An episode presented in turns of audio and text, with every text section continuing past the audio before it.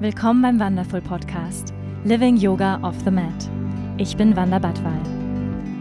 Ich freue mich, gemeinsam mit dir die faszinierende Welt des Yoga, der Spiritualität und persönlichen Weiterentwicklung zu erforschen. Zu hören und zu erfahren, wie wir mehr Liebe, Balance und Erfüllung in unserem täglichen Leben integrieren können. Willkommen bei Wonderful. Schön, dass du hier bist.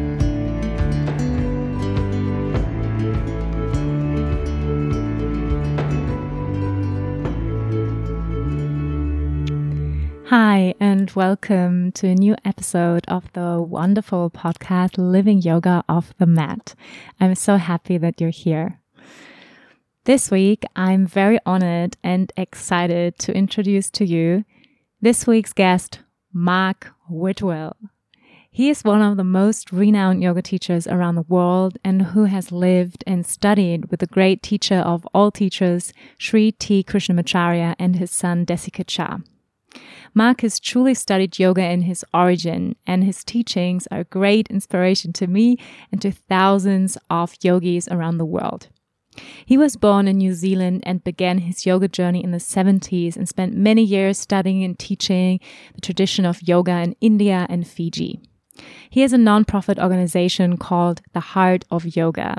He teaches a path of yoga that is beyond any style and that is open to everyone who can breathe.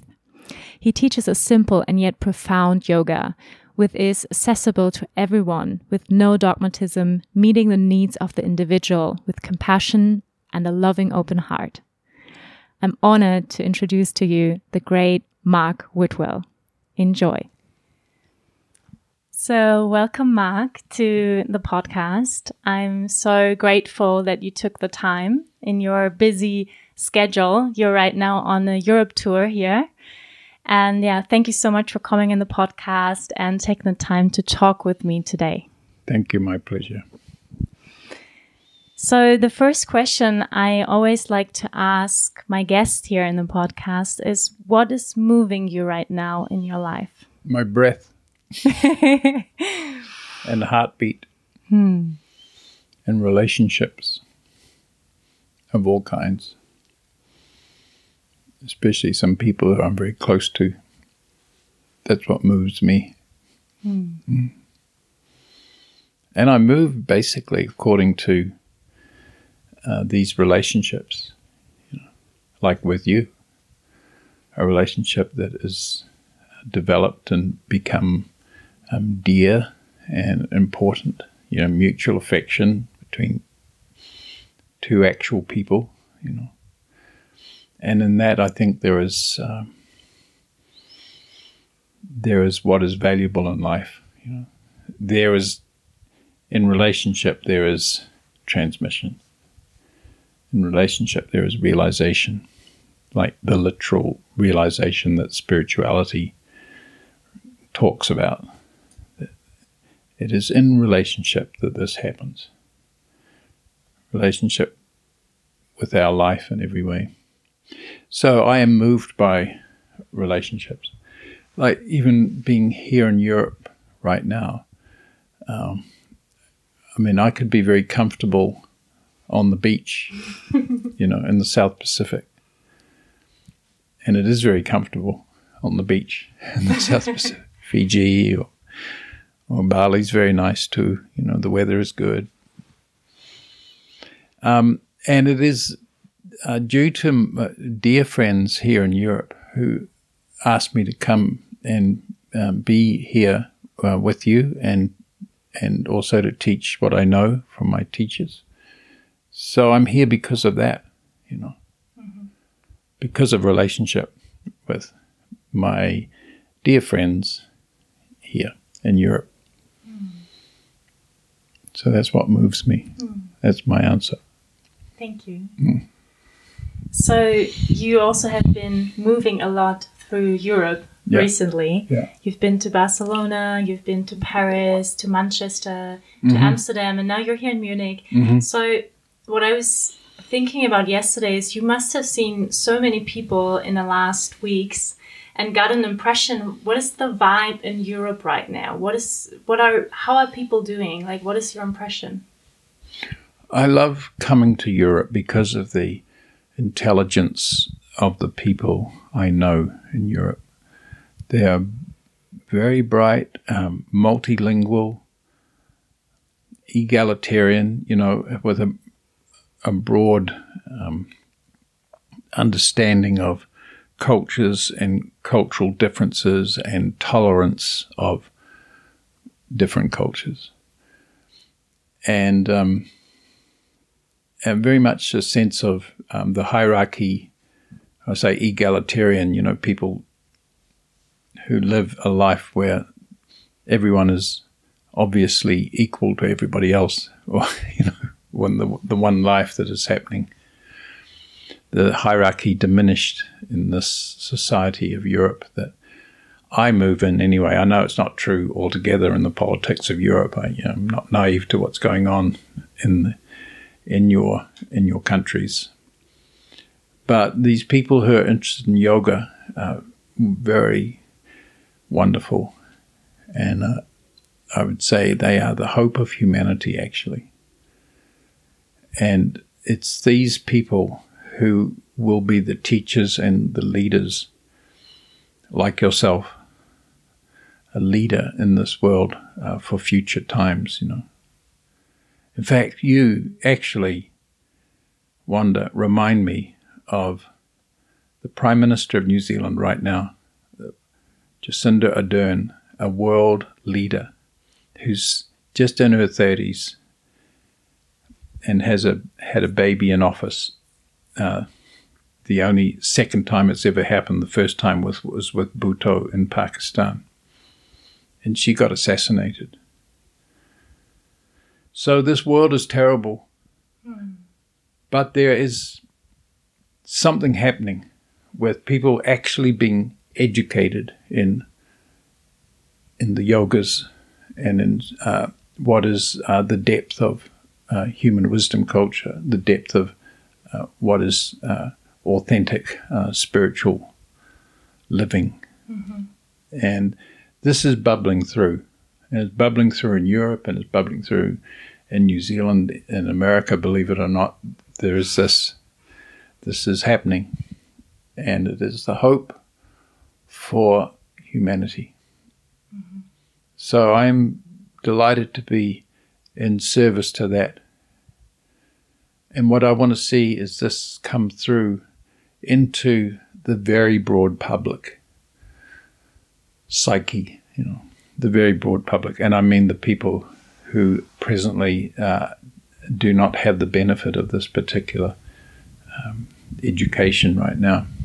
And this, this is what I see you you are doing right now is like doing your best to communicate into the broad public what is life uh, practice you know what is intimacy with life what is yoga what is spiritual practice and all of this what is a religious life an authentic life or what is an authentic life uh, not necessarily in the framework thought structures of uh, religious or spiritual mind but yet still authentic you know, how do we live? Mm-hmm. How do we enjoy our lives? Is the subject. And that we are busy, you are busy in communicating this into ever increasing circles of the public. And this is what we have to do urgently. Yes, I know. Thank you so much mm. for um, yeah for for communicating what you communicate, Mark. Mm. I mean, I know the the benefits of yoga and how it transformed my life. But for people who are listening now and maybe never done yoga, mm-hmm. and so so why should people practice yoga? You know, you, you speak about it's a hope for humanity and for people who, you know, have less understanding yet about yoga and about the breath. So, why is yoga actually working? well, yoga, if it is actually yoga, is intimacy with life. It is connection to life, to connection to what you are. And as you know, uh, this is not given to people broadly. is connection to life. People are um, conditioned to be useful to the productivities of society. Uh, you know, the productivities that are is causing us a chaos right now, literal chaos, you know, climate chaos, productivity. And people are conditioned to be productive, but not intimate with their own life, their own reality. So, this is what yoga is. Yoga is that participation in the given reality, the power of this cosmos that is our life, that brought all life through and presently sustains the life in the vast harmonies of Mother Nature's ecologies, you know, and in the beauty that is life. It is everybody's condition, but sadly, as you can see, the public do not live like that. And there's an urgency to bring actual yoga into the public life and mind and understanding, you know. Mm-hmm. And uh, so that's the reason to do yoga. And, you know, it's, it's a big subject, a can of worms, because yoga has been popularized as, as commercial activity. You know, it's been, the Americans got busy creating um, product, you know, brand style of yoga. Sorry, and um, oh, hold this closer, and that has caused its own problem in popularizing something that is not actually yoga. It's more akin to uh, gymnastics or the fitness industry, and it's been um, co-opted by uh, every kind of um, marketing uh, need of fashion and products of all kinds and using the yoga demographic to sell stuff into, you know. So, you know, it's become, yoga has become a standardized product and commodity that's um, pushed on the public. And it's not all yoga. In fact, very little of it is. It is at best gymnastics or fitness or lifestyle, you know. And that's not what yoga is. Yoga is spiritual practice. Yoga is intimacy with life as it is, intimacy with reality as it is. And um, we must give that to the people mm-hmm. as quickly as possible. so, the people who are listening now, like the most direct way to practice yoga, you you also speak about that a lot in your classes, is the breath, mm-hmm. right? So maybe we can take a deep breath together.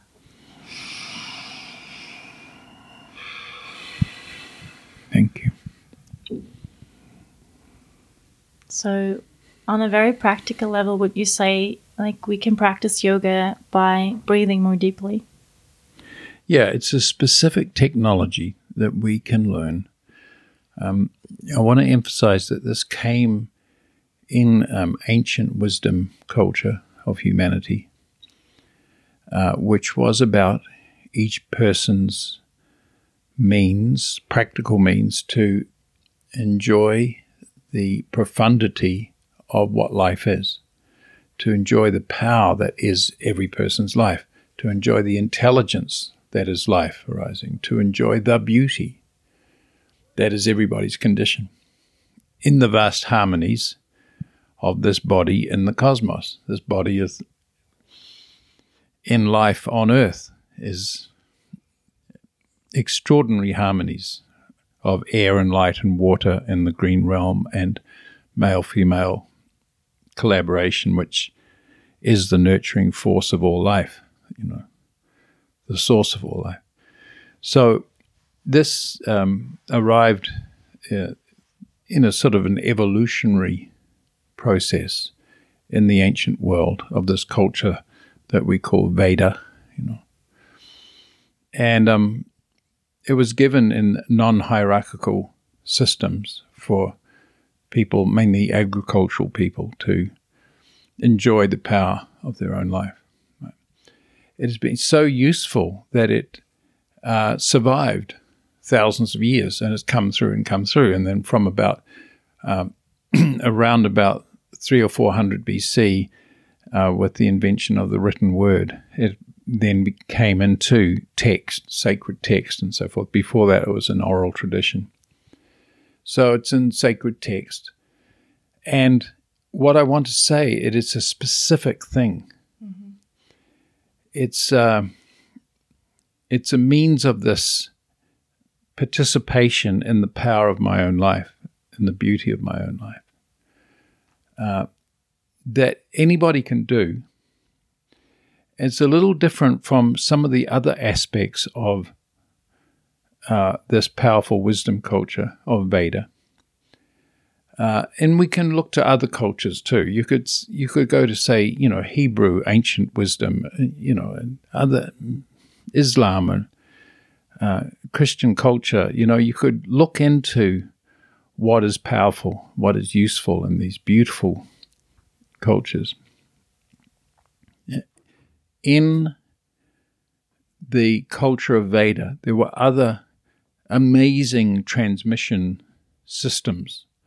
For example, like music, like the ancient raga of we have some extraordinary exponents, of, you know, Ravi Shankar and his daughter, and that whole lineage of amazing maestros. And you listen to their music and you fall into sublimity of your own reality in the power of raga, you know, in the rhythms and the melodies that were anciently evolved over thousands of years and then duplicated by very um, skilled people and very dedicated people who could do that or say the use of mantra um, and chanting of Veda.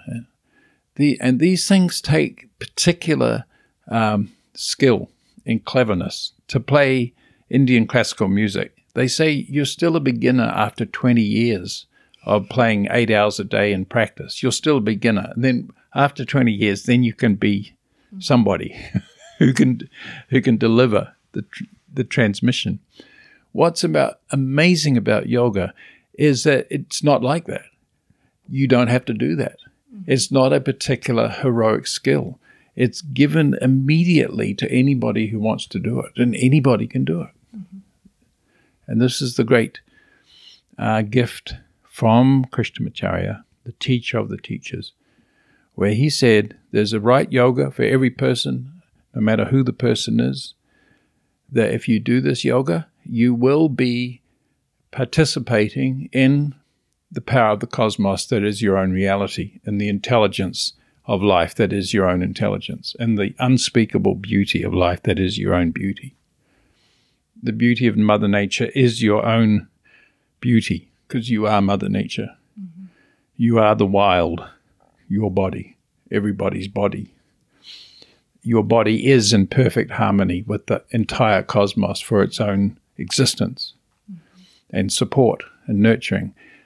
That is everybody's condition. And there's a simple thing that was evolved in the ancient human world of participation in that. Mm-hmm. And it didn't require some heroic effort or st- extreme skill mm-hmm. like other transmission mechanisms did. And it didn't require um, heroic work on yourself that only a few people could do to get to some presumed higher place called God or enlightenment. This whole thing happened later in Veda. This happened with the invention of spiritual doctrine and coincided with the invention of the written word, you know, around 4 500 BC, where they turned spiritual information into instrument of power, presumed to be held by special, amazing people. You know, the, the model of the perfect person.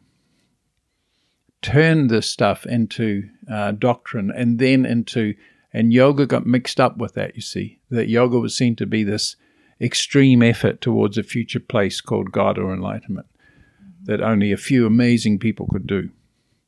And that's that got turned into how the human life now thinks of itself.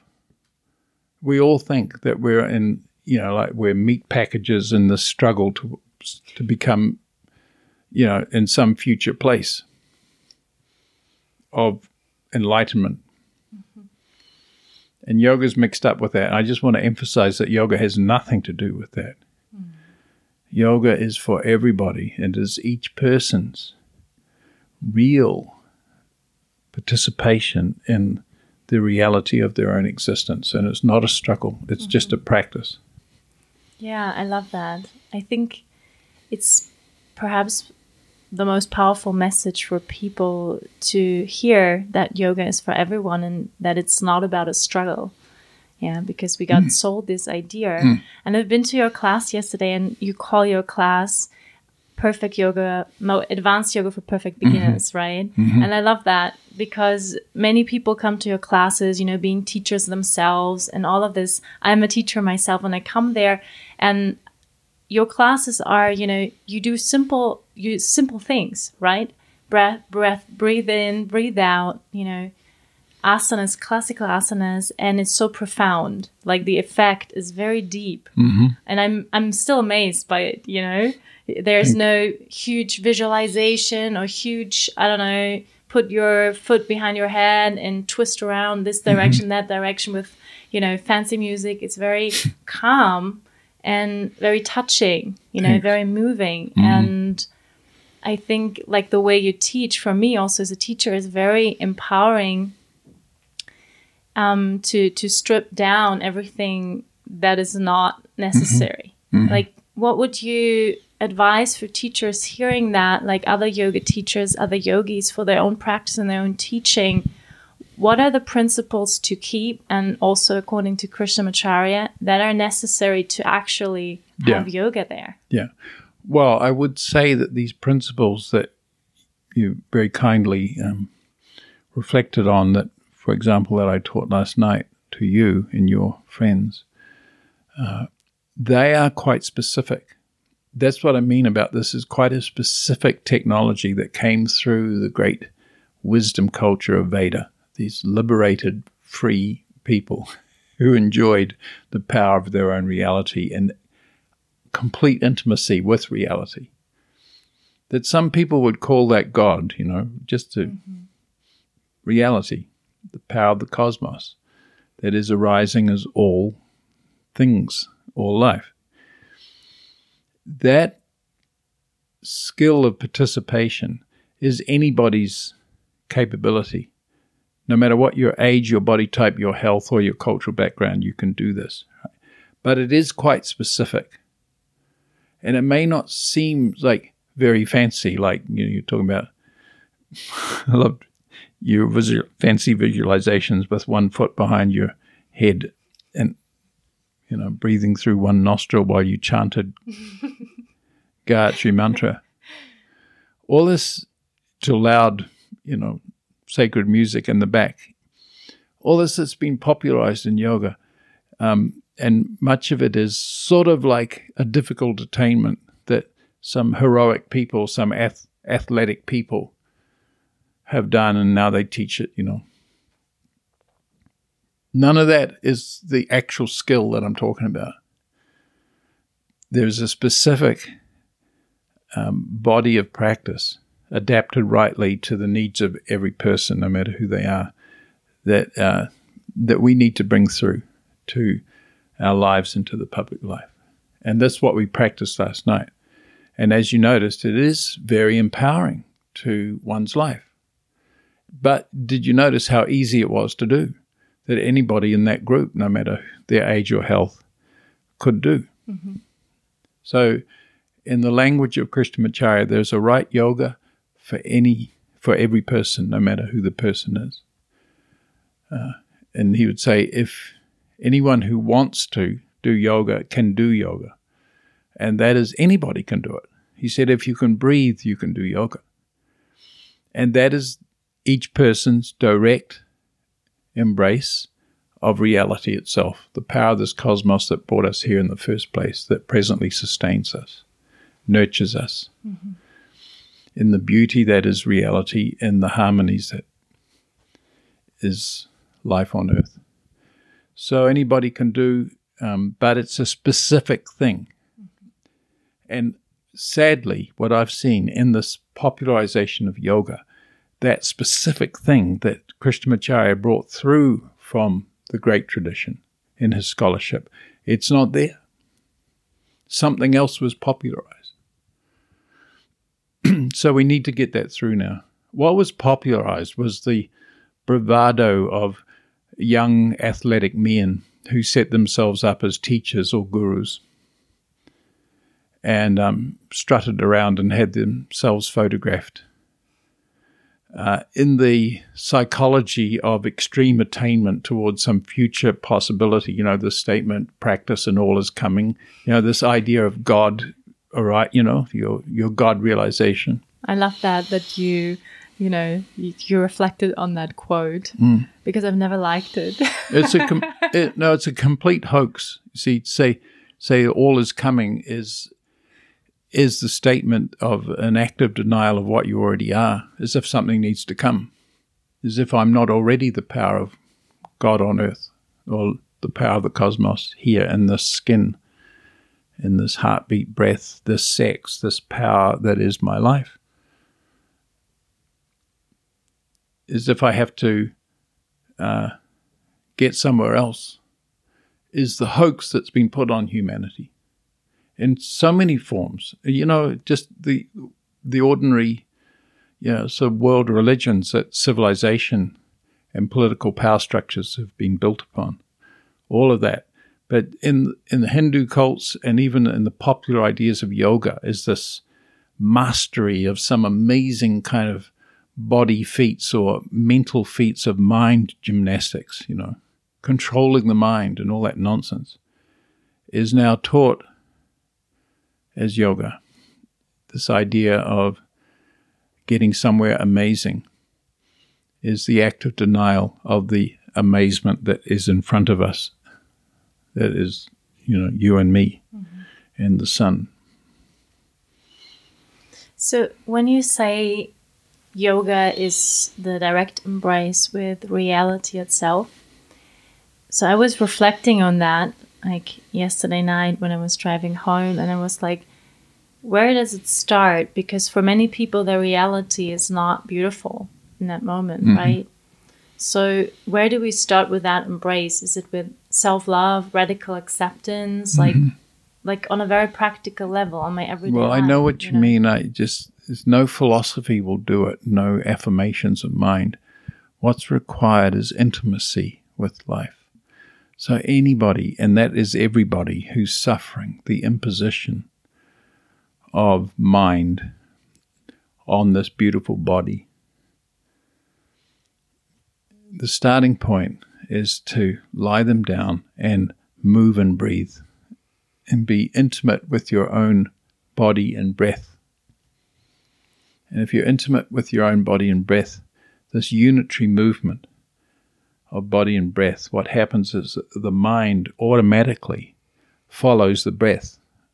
So, therefore, the mind becomes linked to this whole body, which is the beauty of the cosmos. so, just, you know, we don't have to make philosophy or give religious ideas or spiritual ideas. It's just be with somebody and have them experience the beauty of their own breath. You know, the body loves its breath, and the inhale loves the exhale, like literally. And when people experience that for the first time, who have not been given this in their life, no matter what their age is, they might be a teenager or they might be 85, and whoever they are, when they given this specific technology of yoga from the Veda, as it was brought through by this great scholar, Krishnamacharya, the teacher of our teachers, gives them that. And then there's something that they feel that's different from reality is reality sucks. you know. reality is stress. Reality is it you know, life isn't fair. Politics isn't fair, business isn't fair it's not fair how this society is functioning and this dreadful, stressful struggle that we all are involved in just to survive, you know, while we pollute the planet with our overproduction and our fossil fuels and all the rest of the story that we're in, you know. So life is not that, you know, I talk about capital R reality and small r reality. Mm-hmm. And to go to the capital R reality that I am life on earth, that's what I am. And to experience life on earth as it is, uh, then I can do better with the small r reality, you know. Then I can start coping with my relationships and my my um, career and my money and you know, making contributions to society in a way that I feel better about rather than just being bombarded by things that I have to react to. You know, I start to master my own experience. If you start with the body and breath, and there's a possibility of then being intimate with all other aspects of life and moving into career and money and and the, the the functions that we all must participate in life to survive, to have families and survive. You know, we must, but we can do it as a matter of um, intimate connection to uh, body, breath, and relationship in that order. You know, my intimacy with my body, my breath, to my work life, to my work colleagues. You know, as life itself, and then I can start to um, digest my experience do better with the difficulties of stressful things happening all around me.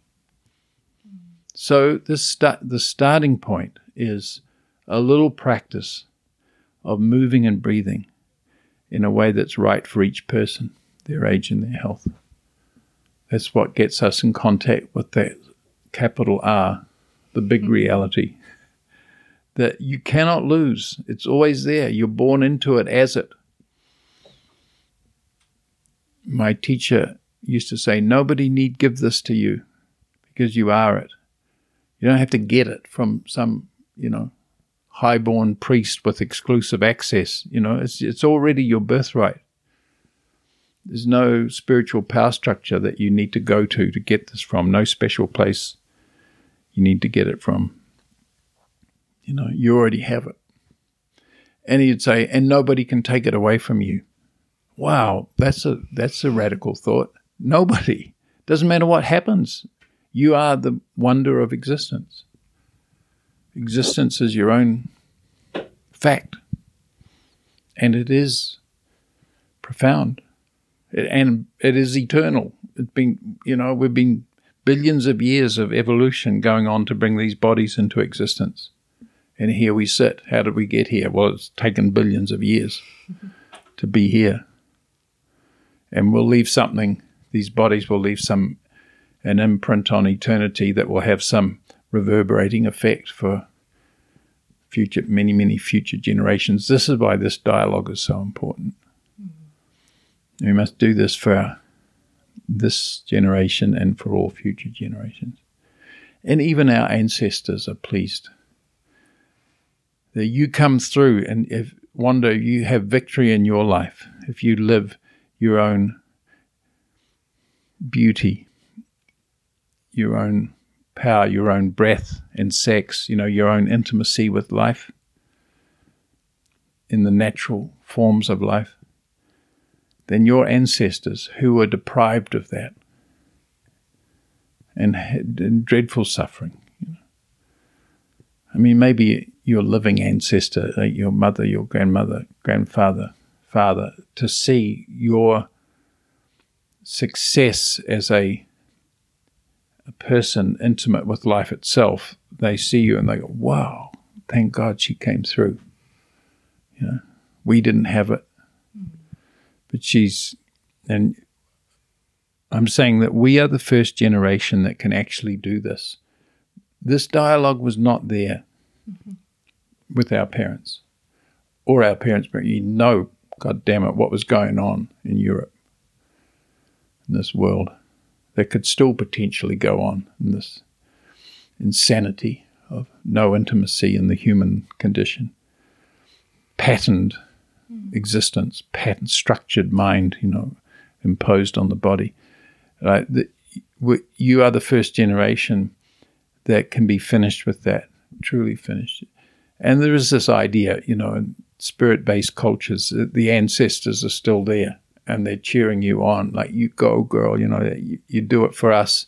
We couldn't do it, but you're doing it. Thank God, you know. And then all future generations. Mm.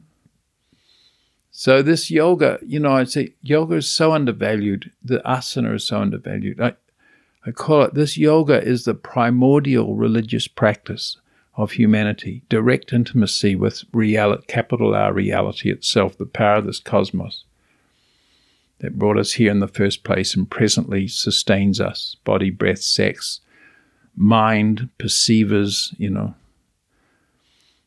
in this, these profound harmonies of light and air and everything that we have here, you know. These yogas are the primordial participation in that. That's what it is. Um, that later got turned into the utterance of yogis, got turned into religious spiritual text that became doctrine, that became the tr- controlling mechanism of institutional life, political life. You know, the utterance of great yogis like Christ or Buddha, you know, their their beauty was put into language, text, and then used hundreds of years after their life yeah, I'm sorry, Rome co opted the teachings of Christ and turned it into doctrinal systems. Mm-hmm. And stripped yoga, the primordial means of intimacy with life, with God, mm-hmm. stripped out of it, and all you had was meaning. And then the arbitrary struggle and the thought structures of trying to get to this these amazing places that the that the scripture proposed. Mm-hmm. So there must be a yoga. And I mean no disrespect to the beautiful liturgy of people's religious life, like, you know, Christianity and Islam and Buddhism, Hinduism, Judaism. These are profound cultures with profound transmission in them. It's just that. And I quote my teacher, Krishnamacharya, who's a great religious scholar. It's just that there must be yoga in these sacred systems as the practical means by which people actualize the beautiful ideals of their faith. There must be yoga. So I'm speaking of this yoga for every person. Mm-hmm. Every person must be given these as their practical means. Mm-hmm. I was in the Notre Dame before it burned, and I could see the beauty there, you know, the empowerment that was being received by beautiful congregation of very sincere people. They touched me deeply, you know, see a, a middle aged woman with her elderly mother going in there, the faithful going in and receiving something, you know. And it touched me deeply. But it, there was also a um, sort of uh, despair there. If, great faith, but it's just like something was missing. That's all. And I, I wanted to like show these folk inhale, exhale, move and breathe, whole body prayer to Christ, whole body prayer to life, to whole body prayer to God uh, the yogas of participation that were there before even uh, Christ walked the earth. You know, as the practical means by which all people actualize the beautiful ideals of their faith. And yoga was there way back. And I would like to give these beautiful people going to the churches of Europe whole body prayer to God, whole body participation in God so it's no longer just um, temple religion or you know superstitious religion of having you know appealing to a higher source. You know, uh, you know, help me, help me, help me, but participating in that higher source. This yoga becomes, I mean, religion becomes uh, participatory, whole body life in every way, participation in reality, in God, in Christ, like that. So it needs to be there, it needs to come in. And we're going to put it in there. Thanks for helping. yeah, I, I love this idea to, to have yoga actually in church. I think it would be amazing if we have yoga churches all around the world. and the churches that, um, and the mosques. And by the way, you know, Islam is the most, in terms of world religion, Islam is is uh, the most yogic in its um, practices. Is you know five times a day. They do sun salutation, right? yeah, it is. It is like that. You know, yeah. um, I've had a beautiful experience in in teaching the the principles of inhale, exhale, above to below, and put that into the Islamic uh, prayer cycle. And the people who did it in Palestine said, like, wow, our religion actually is a religion of love. Because they experienced it as, um, as a, a personal practice, you know, me and God, you know, not a rote practice, not just a social behavior, but a personal depth of feeling to their God. Mm-hmm. No, to God, to life, to reality. So um, it's a very helpful thing to all people. This yoga. yes, it definitely is. Um, so you had the I don't know if it's it's luck, but you you've um, come to be there um, with Krishnamacharya, and you were his student for many years. You lived in India.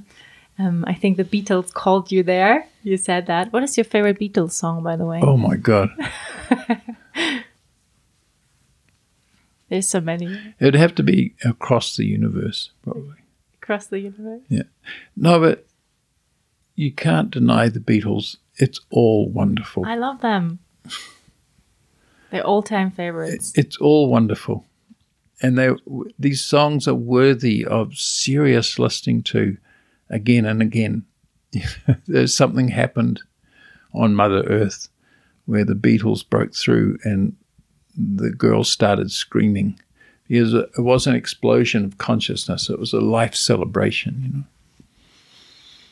And while the thing of uh, particularly John Lennon and, and George Harrison uh, being personal in their, you know, being willing to communicate their personal journeys and their discoveries and their spiritual interests and meditation and all this, it um it put yoga on the map. Mm-hmm. It put Eastern uh, spiritual thinking into the West, and it was a beautiful thing that happened. And it certainly you know, the Beatles, hearing Beatles and knowing that they'd gone to India, that was of interest to me. It certainly got me moving along in that investigation. So, so they inspired you to go to India, and I would love to hear a little bit about your relationship because you you spoke a lot about relationship and intimacy. What I really love this mm. word with life, and also intimacy in relationships and I think the most intimate relationship you can have is this with a teacher, right? So how, or tell us a little bit about your relationship with Krishna, Krishna right.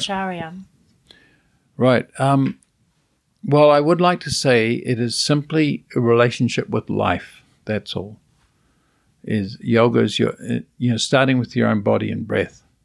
There may not be successful relationships within the family, for example and often there isn't. And there may not be a teacher that you can trust.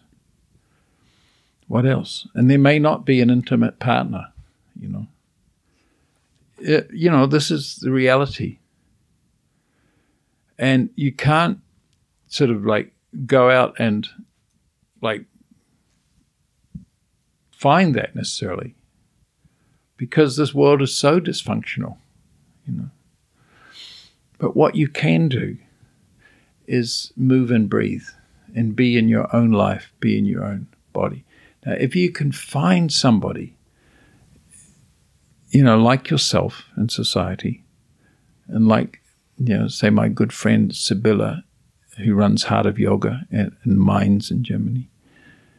Um, such a person who can, who you know, you can have some trust in that person that they know something that can be helpful to you, and you go to that person, and this person shows you some yoga that you can do that makes you feel better in the midst of this dreadful suffering world where you don't feel connected and you don't know who you can depend upon. And maybe even in your own family, you know, forgive them because they were given a shoddy deal that they were born into, you know, so they're troubled people, even our parents, you know, sometimes.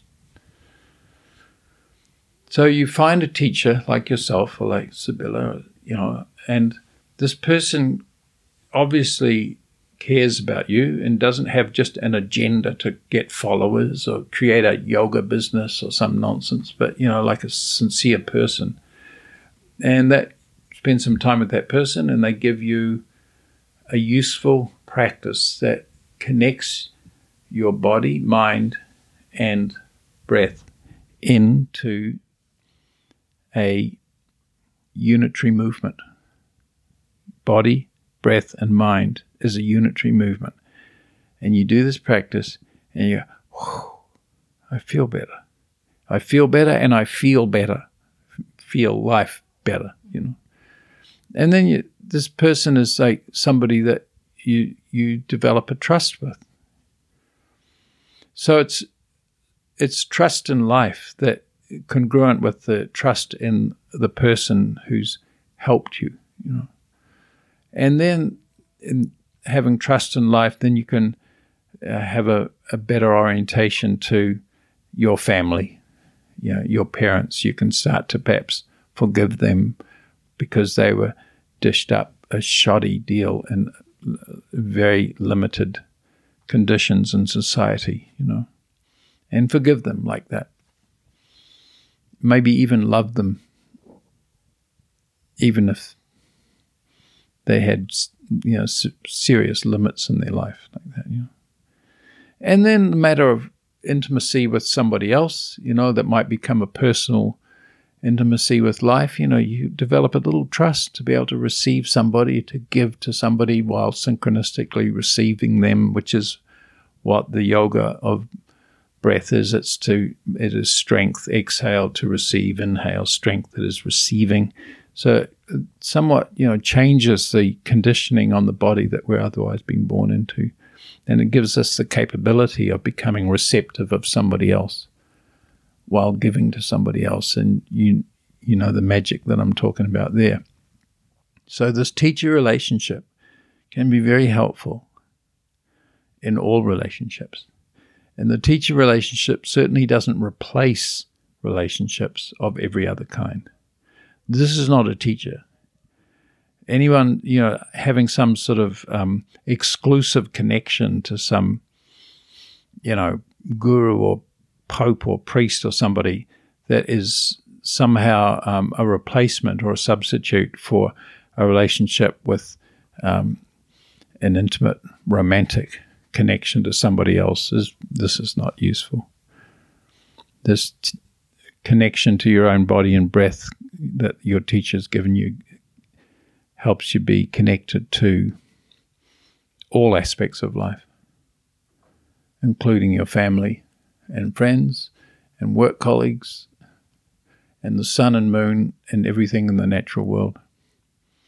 So I conclude with this: is that in the this ancient culture of Veda, uh, God and the deity, and your guru, and your spouse, and your body, and the entire elemental world of the body, these seen and unseen conditions of the cosmos, are all one and we love them all. Not a hierarchy. It's not like there's the Holy Father and my my biological father is less than that. See, that's the problem. Is if my father, actual biological father, is somehow not as holy as the so-called Holy Father. That's the problem of human life. They've taken actual intimacy out of life by offering the perfect person, the the exclusive agency to a God life through an exclusive person or institution or priesthood. This is not useful to human life. The teacher is not that kind of uh, phenomena. The teacher is no more than a friend and no less than a friend. A teacher is an equal person. The teacher is not creating followers. In this Veda culture, the teacher never created followers. The guru was not there for his or her um, continuity, you know, name or fame, success.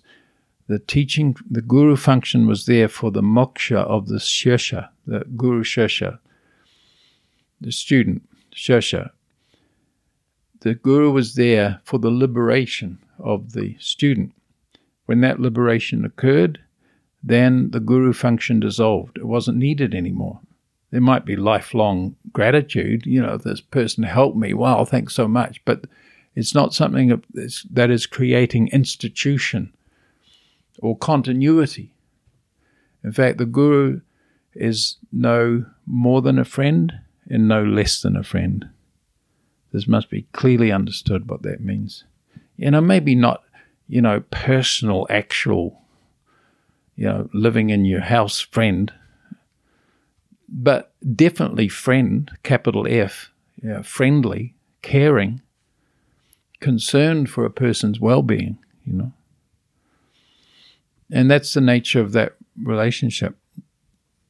The guru no more than a friend, no less than a friend, in um, in local community, not a social identity, not a personal identity, not a you know not an egoic, individuated idea of who I am. You know, it is simply the force of nurturing of Mother Nature in local community, and that was always there in human society it got reduced, uh, taken on, you know, usurped by uh, religious institution and people who would create their personal and social identity about being a teacher or a guru or a priest.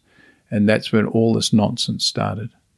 And we've had that in the West in recent times of people calling themselves gurus and creating hierarchy and controlling. Yeah, usually fearful people who um, who become teachers, and they use their teaching function to control their social circumstance, so they don't have to become vulnerable. You see. Mm-hmm. And these are the people who become teachers. There's a whole pathology around people who want to be teachers, including yoga teachers, I'm sorry to say. you know. I know. it's it's there. But you know, everybody's forgivable uh, because there's no understanding of what is yoga and how there's this necessity for non hierarchical. And, you know, finally, um, in human culture, the principal means of transmission is this actual affection between two actual people. Mm-hmm. You know, like I care for you, you care for me, that's it. Mm-hmm. And in that something can be given that you know then we can give the you know the asana that's right for the person and help help a person practice intimate connection to their life through asana and then intimate connection to all other aspects of their life you know this this is this teacher function can be helpful and so by the way i found my teachers to be such people you know, and you know, Krishnamacharya, he was such a person. He was a humble human being. He he actually had a statement: "Whoever says he is a guru is not a guru." If you say you're a guru, that means you're not a guru. There's no identity around it. If you say you're a yogi, you're not a yogi. No identity. Mm-hmm. It's just the force of Mother Nature that is all life, you know. So there's, there can't be an identity around it. So he was like that, and his son Desikachar was like that too. And if there was any um, temptation for them to make spiritual business out of being these powerful teachers with yoga, um, there were the Krishnamurtis there who they were very close to as personal friends. And like J. Krishnamurti, for example, told my teacher Desikachar, don't you become one more monkey. Don't become a guru. Don't just do this patterning on society. don't teach the duplication of patterns in this world. And he was there's a very important relationship for Desikachar from both uh, UG Krishnamurti and J. Krishnamurti. So they helped uh, level the playing field like that and to make sure that that didn't arise again. And it can't arise again in our culture. We've had enough experimentation with that. It doesn't work. We've had it in the old world religions. It doesn't work. We've had lots of experience of all kinds of new age gurus coming along in America and in India and teaching all the and creating little power structures, you know. Well, my teacher called it the social dynamic of disempowerment, where somebody special is on a stage, maybe special clothes, and they're saying special things. They always have groovy, charming things to say, but they create this dynamic of the audience sitting there trying to get it. Something just beeped at us. Something beeped at us. Was that? Uh, I think it's fine. Yeah. Still recording. So, yeah, this doesn't work. That's why I say the teacher is no more than a friend, no less than a friend. It's an equal mutual affection between actual people where there is no hierarchical system going on. The you know the bottom line is that what this body knows is what your body knows. You are life, I am life. The secrets of the universe are in you and they're in me. And that's the end of the story. You know, here the, in yoga, there's some tools that I can share with you from my own experience that I've used myself, and I can adapt them to your needs, your body type, your age and health, and to your culture, and great respect to your culture, and so forth. And like we were talking about Christians before, uh, Islamic people, for example, put these yogas must be put into their systems of feeling life and thinking about life. So great adaptation, but just sharing some tools, not setting up a hierarchy mm-hmm. where I am somehow some spiritual authority. This thing is just absurd. Mm-hmm. It is just the problem of humanity itself. And and yet, Mark, I also think it's so important to have teachers, right? Some people who guide us mm-hmm. way and to open up doors for us. So, for the people who listen now, and I get this question quite often how can I find a teacher for me? Hmm. It's a beautiful question. And, you know, when my teacher, Desikachar, was asked that, he had a simple answer. He said, You have to be lucky. you know, and I reflected on that a lot to Desikachar, you see, who was son of Krishnamacharya, and Desikachar died just last year. He was a great, brilliant man. And so he was asked this question How do I find a good teacher? He said, You have to be lucky. Now, you can trans- translate that into more um, sort of religious language of India. And what they say is, in, they say in Veda, how do you find a teacher? It is grace. That's all. Mm. It, you are graced with the certainty of um, something that is uh, right for you and true for you. And it can't happen any other way. But, you know, in the whole um, scene of people pretending to be, you know, fearful, deluded men, and sometimes women, playing the patriarchal game of be, being uh,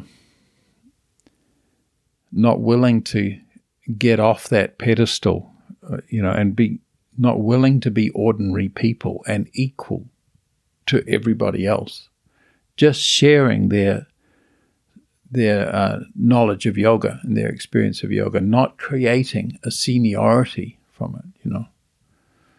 Um, Desikachar would say, always hold the teacher at arm's length until you know that they are ordinary people who are, who do not have an agenda to put on you. Mm. This is a really important thing. You know? So in this world of teachings, yes. where hierarchy is being established, and then there's another absurd thing going on where people talk about, you know, we are I'm not a guru, but they're behaving like a guru and with special chairs, special clothes, special behaviors, special income, you know. But they they've got the teaching of no teaching, you know, that we're all in this, you know, the non-dualist teacher. And it's kind of a popular thing now that's gone around the world, has its roots in um, in Advaita Vedanta. But you know, it's got to be understood that if that if there's still that social dynamic of the special person, then it's creating the disempowerment of the audience, and you've got to walk out of that mm-hmm. system. So always hold the teacher at arm's length until you know that it is simply a friendship, that everybody is equal in that friendship. There's no system of um, seniority or authority, mm-hmm. you know.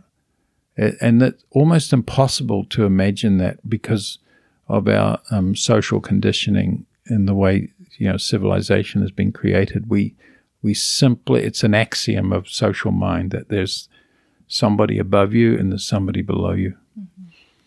and that's how civilization is working. It's how business is working. It's how politics is. How religion is working. It's how yoga is working. And it's the problem itself. It's a fault of culture. Yeah, you really look into it. The fact is that um, you cannot be second to anybody or anything because you're the power of the cosmos. And you cannot be superior to anybody or anything. That's a fact. The idea of a chain of being, there being somebody above you, somebody below you, is a social contrivance that um, Europe was built upon. In, in Asia, too, they have their own version. And for yoga to begin, we've got to see through that hoax and be finished with it. And then even not not be in reaction to it. We don't have to have a fight with anybody. Just be kind to everybody who's still under that presumption. But do communicate what you feel. You know. So, no, I want to quote an Aboriginal man I met in Western Australia, and he said, "Some of us decide to become Christians, but for those of us who become Christians, well, he said, Jesus Christ, He's not the boss of us; He's one of us." So I knew then, and you know, for in authentic culture, the spiritual transmission does not happen with this presumption of hierarchy, of seniority or authority. If it's there, it's not going to work. And you've got to see it, no matter how charming the teacher is, and be finished with it. Mm. Because it puts you in a psychology of, you know, you are less and you have to become more, you know, with some arbitrary discipline or method you know, become celibate or have a lot of exaggerated sex, whatever the nonsense is that people are selling, you know, one way or the other, and you know, or do these dramatic gymnastics on yourself until your body wears out, whatever they sell. You know, back to the statement, you know, practice and all is coming. It's something to be thought about really carefully. Hmm. Thank you so much, Mark. Um, I could sit here forever and just listen to you and your wise words and your experiences you've gained. Thank you so much for sharing all of that with us. Um, unfortunately, we have to come to an end um, for today. And I have one last question I like to ask you, and it's a question from a book. And the question is Tell me, my friend, my friend, what do you intend to do with this one wild and precious life. Mm. Embrace it. Mm-hmm. Yeah, that's my answer. Mm. Embrace it because it is love, it is the cosmos. You know? And yoga is the means to do that. I cannot embrace it as some sort of ideal. I can't do that if I don't have these this basic yoga of participation in my actual embodiment, my actual life, you know. So this is what my answer is to embrace the wild of Mother Nature that is my own condition. That's what I do with it. Thank you so and much. to wind this up, I just from this talk together, I do encourage people to seek out, you know, this this yoga, the heart of yoga, and how to do an actual practice that's right for each person, and do it uh, in your own house, uh, and do it without a drama. Don't do it obsessively. Do it actually and naturally, daily, non-obsessively in your own house. And we have an app, you know, I Promise app and the, the Yoga Promise app and online courses and so forth, and really good teachers here and there. And find this person and um, just start a simple practice and see what happens. That's what I recommend out of this meeting, this this dialogue. Yes, thank you so, so much for your time, Mark. And um, if you're interested to practice with Mark in person, where can people find you in Bali once in a while. Yeah, while? the, our website is heartofyoga.com. Uh, heartofyoga.com. And we have various events around the world and um, teacher training in Bali and Fiji and different places. Yeah. yeah, great. So everybody's welcome. And here in Germany, in Mainz once a year. Yeah. Beautiful. So make sure that you sign up on Mark's newsletter so you get informed about all the Awesome. future events. And we will also post um, the website and the links. Mark has also uh, written some beautiful books. And um, so make sure to have a look into that. And thank you so much for listening today. Have a beautiful day, guys. Bye bye. Thanks, Wanda. time. Thank you. Vielen Dank fürs Einschalten und Zuhören. Wenn dir diese Folge gefallen hat, freue ich mich, wenn du auch nächste Woche wieder mit dabei bist. Finde alle Infos zum Podcast unter www.wanderbadwal.com, Spotify, Apple Podcast oder deiner Lieblings-Podcast-Plattform. Ich freue mich, wenn du mir folgst, den Podcast mit deinen Freunden teilst und eine positive Bewertung dalässt. Denn nur mit deiner Unterstützung kann der Podcast wachsen und so viele Menschen wie möglich inspirieren. Danke, dass du dabei warst. Ich wünsche dir eine wundervolle Zeit und wir hören uns nächste Woche. Namaste.